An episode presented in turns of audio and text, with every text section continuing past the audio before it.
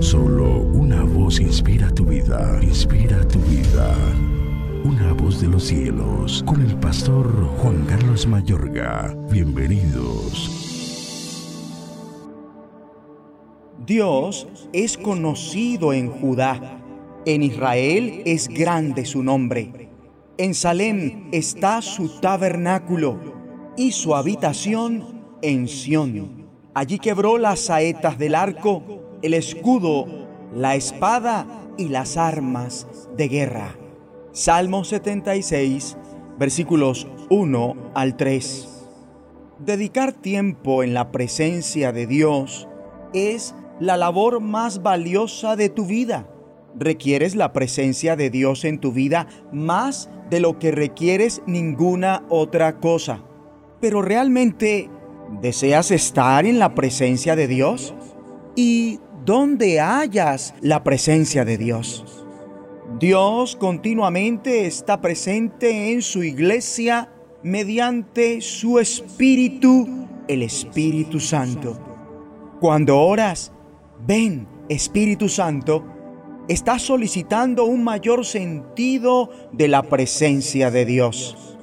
En el Nuevo Testamento hubo ocasiones en las que el Espíritu Santo llenó a una reunión de gente de forma soberana y espontánea.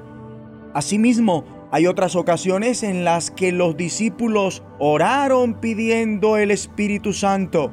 Y como está escrito, después de haber orado, tembló el lugar en que estaban reunidos todos fueron llenos del Espíritu Santo y proclamaban la palabra de Dios sin temor alguno. En una porción del Antiguo Testamento bien podemos leer cómo la gloria del Señor había llenado el templo. Es tiempo de saber cómo disfrutar de la presencia de Dios que viene mediante el Espíritu Santo y nos otorga poder. En este Salmo 76 aprendemos que el templo de Jerusalén no era ante todo un sitio de sacrificio, sino el sitio de la presencia de Dios. El salmista escribe, Dios es conocido en Judá, su nombre es exaltado en Israel, en Salem se halla su santuario, en Sión está su morada. Salem es el viejo nombre jebuseo para Jerusalén.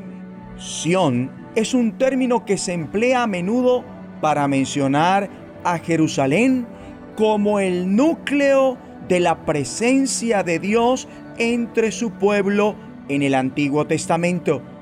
Este es el sitio de su tienda donde reside, donde Dios habita. Este es el motivo por el que el pueblo de Dios tenía tanta pasión por Jerusalén y en especial por el templo. Deseaban, del mismo modo que nosotros deberíamos hacerlo en nuestro interior, la presencia de Dios. La asombrosa verdad es que por medio de Cristo podemos conocer la presencia de Dios en nosotros y entre nosotros, su pueblo, donde quiera que estemos. Él habita en ti por su espíritu. Así que, de acuerdo, vamos a orar. Padre Celestial, con vehemencia anhelo tu presencia dentro de mí. Te agradezco porque tu habitación está con tu pueblo. Te solicitamos que nos llenes hoy nuevamente con tu Espíritu Santo y hagas tu nombre grande entre nosotros. En el nombre de Jesucristo. Amén. Una voz de los cielos, escúchanos, será de bendición para tu vida. bendición para tu vida.